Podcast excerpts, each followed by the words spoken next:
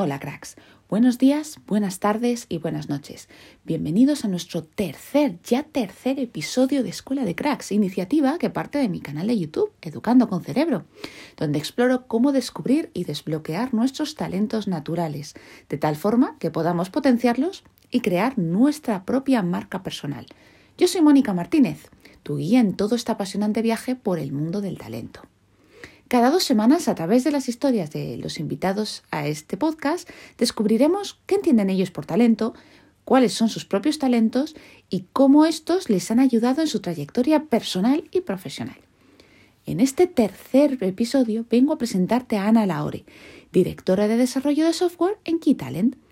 Antes de empezar, os animo a que me sigáis tanto en YouTube, Educando con Cerebro, como en el podcast Escuela de Cracks y en mi newsletter en educandoconcerebro.com, donde todos los jueves cuelgo información que complementa los vídeos que subo todos los martes. Dicho esto, empezamos.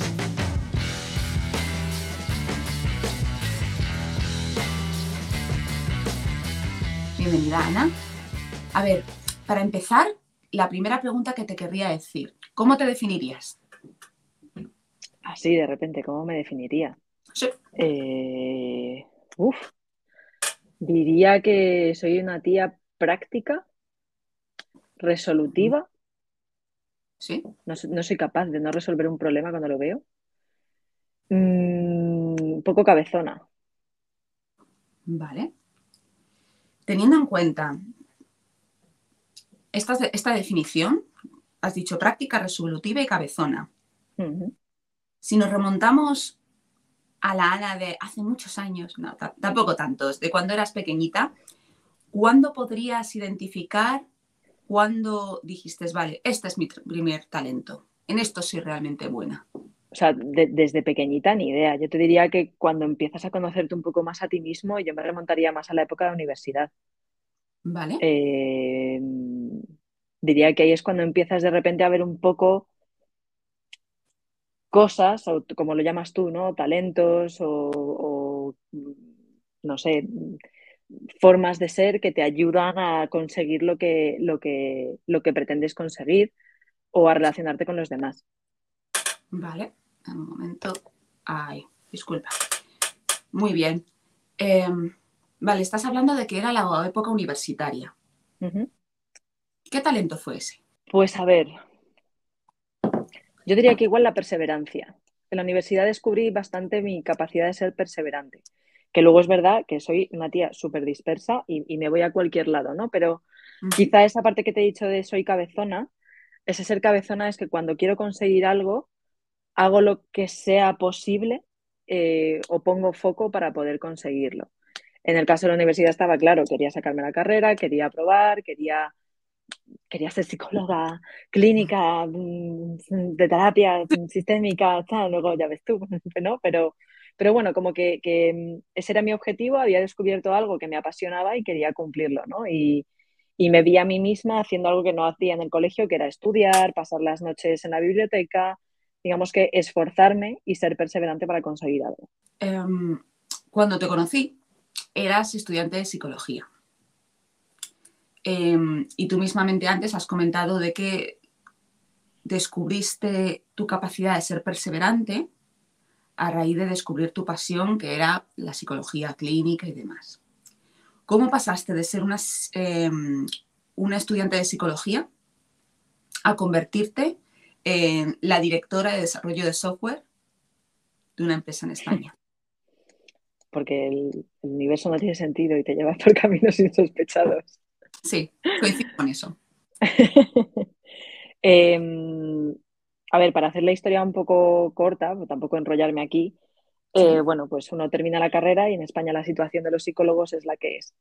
Eh, terminé un máster, hice un máster en, en psicoterapia sistémica y en el ínterim entre que terminaba el máster y tal, me salió una oportunidad para trabajar en el departamento de selección de, de- de recursos humanos de una, bueno, pues de una, de una empresa.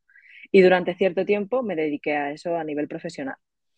Eh, después de estar haciendo procesos de selección, reclutando a Peña, básicamente, eh, me surgió la oportunidad de trabajar en mi empresa actual, Esto fue ya hace siete años. Eh, que bueno, mi empresa se dedica al mundo consultoría de recursos humanos, donde ofrecen diferentes servicios eh, a los departamentos de recursos humanos para digitalizar, sus procesos. Em, y dentro de una de las iniciativas que tenía mi empresa era convertirse en una empresa de software y se pusieron a construir software específico para recursos humanos. Yo digamos que entre el mundo de ser consultora y estar muy cerca de los equipos de desarrollo para, bueno, pues poder validar y, orientar un poco en el desarrollo de este software, me dieron la oportunidad de ir creciendo más en el área de la tecnología y desligarme de los proyectos de consultoría típicos de recursos humanos. Entonces, bueno, mi crecimiento en los últimos años ha ido muy cerca del departamento de desarrollo de software de tecnología hasta que, bueno, pues he acabado siendo un poco la directora. ¿Qué talentos o fortalezas crees que vieron en la empresa donde estás trabajando ahora para darte esas oportunidades laborales dentro del ámbito, dentro del área de la tecnología y poco a poco irte desligando, como has dicho, de aspectos más relacionados con la consultoría? Vale, una, no sé si llamarlo talento, no sé si, no, sé dentro de qué, criterio englobarlo, pero algo que, creo que es bastante característico mío y que me ha ayudado también a llegar hasta aquí es no decirle que no a un reto. ¿Vale? Ellos, gracias 100% a mi empresa, siempre me han puesto retos delante que yo he querido coger. ¿Vale? Y, una vez más, igual me voy hacia la perseverancia. He trabajado para sacar adelante y conseguir que estos retos, superar todos estos retos, básicamente. Eh, digamos que yo no he estado dentro de mi, un, no he llegado nunca a mi zona de confort porque cada seis meses iba cambiando de rol, iba cambiando de posición, iba cambiando de producto, he ido haciendo muchos cambios, me iban poniendo retos encima y yo los he sacado adelante, ¿vale? Con esfuerzo, con trabajo, etcétera, etcétera. Em, y diría que hay dos cosas más que me han ayudado a llegar hasta aquí. Una es la capacidad de escuchar. Yo digamos que en mi día a día necesito escuchar muchísimo, necesito tener una capacidad de escucha activa eh, casi constante, ya sea para entender bien a mis usuarios que utilizan mis productos para evolucionarlo y que tenga sentido y que se sigan vendiendo en el mercado, como escuchar a mi equipo, como escuchar a mis superiores, como escuchar a mis diferentes, voy a decir, stakeholders eh, necesarios para, llevar a cabo mi, trabajo. Y la siguiente, eh, la capacidad de priorizar el ser capaz de tener un listado o una, lista de cosas priorizadas y poner foco en ellas eh, también es algo bastante importante. Muy bien, es muy interesante cómo, eh, por lo que me estás contando, todo cómo se van alineando, ¿no? O sea, me estás hablando de que eh, una de las capacidades que más valoras y bueno, y que te han ayudado mucho es la capacidad de priorizar, la capacidad de escucha y eso conecta perfectamente con tu capacidad para ser resolutiva y con perseverar. Muy interesante. Y ahora que has llegado hasta donde estás y has pasado por infinidad de, roles y eh, de retos, me iba a salir la palabra challenge, disculpa, em, ¿qué talentos, qué habilidades crees que son los más importantes de promover? Así en general. En general. Como para cualquier profesional, por ejemplo. Sí.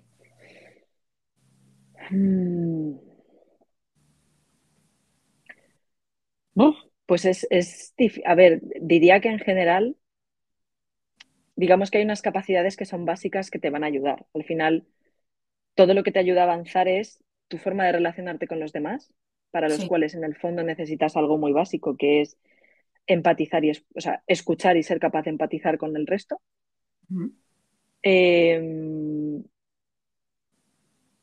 Uf, me atrevería a decir que en realidad esa es, esa es una de las casi únicas y principales que son necesarias promover o que me parecen muy importantes.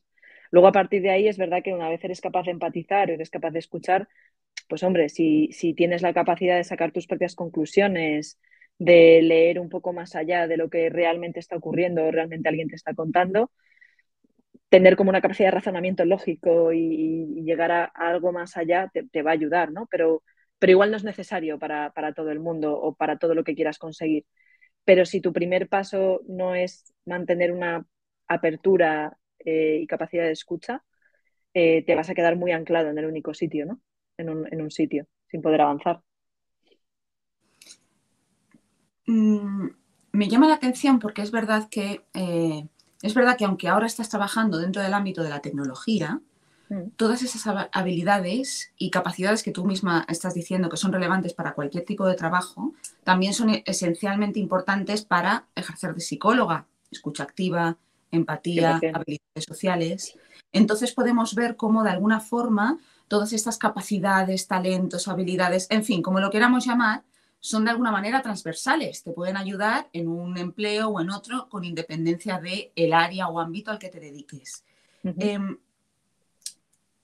Tú tienes una pequeña. ¿Tú crees ahora, tanto del rol como en tu rol como hija, rol como estudiante, rol como ahora mamá, ¿crees que estamos preparados para detectar nuestros talentos o las áreas en las que podemos destacar y diferenciarnos de los demás? creo que es un trabajo que cuesta bastante. Y sobre todo requiere que seamos muy capaces de, o, incluso voy a decir valientes, ¿no? De, leernos a nosotros mismos y de, conocernos a nosotros mismos. Mm, y no es, no es, muy fácil, ¿no? Hay que estar también dispuesto a ver las partes negativas de ti y ver si quieres si es algo que quieres mantener o no quieres cambiar y estar dispuesto a cambiarlos, ¿no? Entonces, no sé si, si en así como en general estamos preparados para ello, pues te diría que yo desde mi cultura millennial, eh, cada vez poquito a poco creo que sí que la sociedad avanza, cada vez es, es, como un poco más normal, pero es algo que cuesta un montón. Así, siendo optimista negativa, no lo sé. No, es verdad que cuando tú contabas tu experiencia acerca de que tú no fuiste consciente de esta primera capacidad, habilidad, talento, eh, en tu época universitaria tengo que decir que me pasó lo mismo. Yo hasta que no estuve en la universidad, yo realmente no fui consciente de que fuera especialmente buena en nada.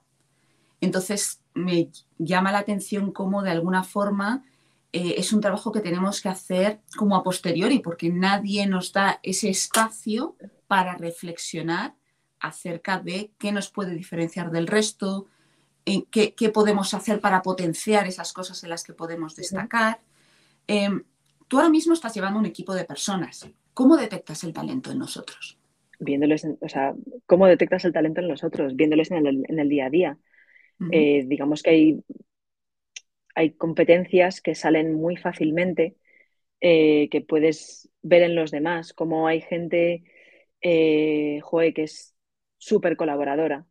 Eh, y eso les puede ayudar mucho a fomentarse o a fomentar determinadas áreas. Eh, ves un poco como sobre todo aquellas cosas que de manera natural surgen en las relaciones con los otros. Yo quizás que soy muy de relacionarme, ¿vale? Y de ver cómo las personas se relacionan con las, de, las demás y ver de qué forma em, son capaces o de sacar algo positivo de ello o de empujar al otro para que pueda conseguir hacer otras cosas, a otra persona.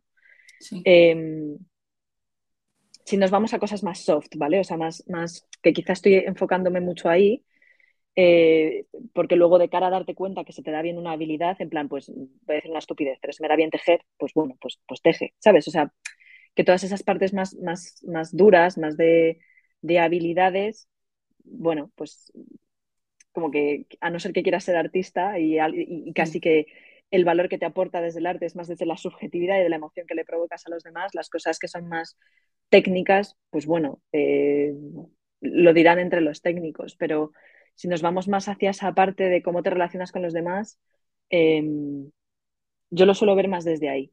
De, oye, eres capaz de relacionarte bien con el resto, de sacar provecho en tu día a día a través de esas relaciones e incluso de aportar valor ahí. Vale, muy bien. Pues, ¿qué consejos darías a alguien que no sabe lo que quiere o está en ese momento en el que dice, no sé en lo que soy bueno, no sé a lo que me quiero dedicar? Yo diría que exponerte, al final una, parte, o al menos lo que a mí me ha servido, ¿no? El, para conocerte a ti mismo, porque yo, yo también me identifico, o sea, justo me, identifico muy mucho con, esa parte de yo, yo durante un tiempo no sabía ni qué quería ser al final, ni, ni qué quería hacer, qué es lo que me gusta, en realidad en qué soy buena. A mí lo que me ha servido mucho ha sido exponerme, ha sido probar.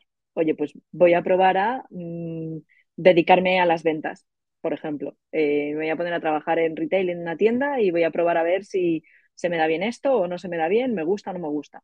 Bueno, lo, peor que puede pasar es que tengas que buscar otro trabajo, ¿no? Em, al final yo creo que es, el ir exponiéndote a experiencias. Eh, a mí eso me ha servido muchísimo. Y sacar de ahí conclusiones acerca de esto es algo que me gusta y me voy a decir apasiona, pero, pero tampoco soy de esas personas que creen que tienes que vivir con la pasión, ¿vale?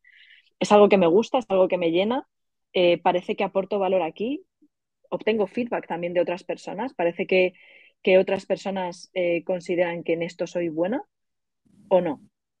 Pero el primer paso es exponerte y probarlo, porque si no, no te expones y no, no lo pruebas, realmente nunca vas a poder obtener precisamente ese feedback ni tener esa experiencia por ti mismo. Ahora que has dicho esto, te querría preguntar, ¿tú qué opinas acerca de la multipotencialidad? ¿A qué te refieres con multipotencialidad? Eh, cuando habla la gente de multipotencialidad, se habla de gente que es buena en diferentes cosas. O sea, yo ahora mismo, por, lo que, por la forma en la que te estás expresando, por la forma en la que estás hablando de tus experiencias pasadas, tú perfectamente podrías haber sido una psicóloga sistémica, como ser como lo que eres ahora, de directora de, directora de tecnología en una, en una empresa. Eh, ¿Tú crees que todos tenemos capacidades o talentos en las que puedes sobresalir en diferentes áreas? Yo, totalmente. O sea, creo que cualquier talento puede ser útil en diferentes áreas. Vale. No en todas, obviamente. O sea, yo probablemente no habría servido para ser, mm, no lo sé, mm, no se me ocurre nada. Pues yo qué sé, mm, teleoperadora o, de estas de persona de telemarketing, porque la frustración de que me estén colgando el teléfono probablemente no la sobreviviría, ¿vale? Pero, pero, pero yo creo que casi que cualquier talento o cualquier capacidad que tengas va a haber áreas distintas, diferentes sectores en los que lo puedas aplicar.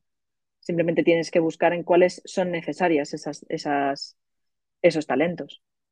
Me lo apunto porque es que me parece que estás dando unos mensajes muy interesantes a la hora de, por ejemplo, cuando hablabas de exponerte, a la hora de cómo los talentos son transversales, pero tienes que identificar dónde pueden ser especialmente útiles estos talentos. Creo que estás dejando unos mensajes top. Vale, acabamos aquí la entrevista. Muchísimas gracias, Ana. Gracias, Mónica. Y un abrazo muy grande. Si te ha gustado este episodio, te animo a seguir el podcast Escuela de Cracks y accede a más contenido en mi canal de YouTube Educando con Cerebro y a la píldora de reflexión que envío todos los jueves a mis suscriptores en educandoconcerebro.com. Te espero en el próximo episodio.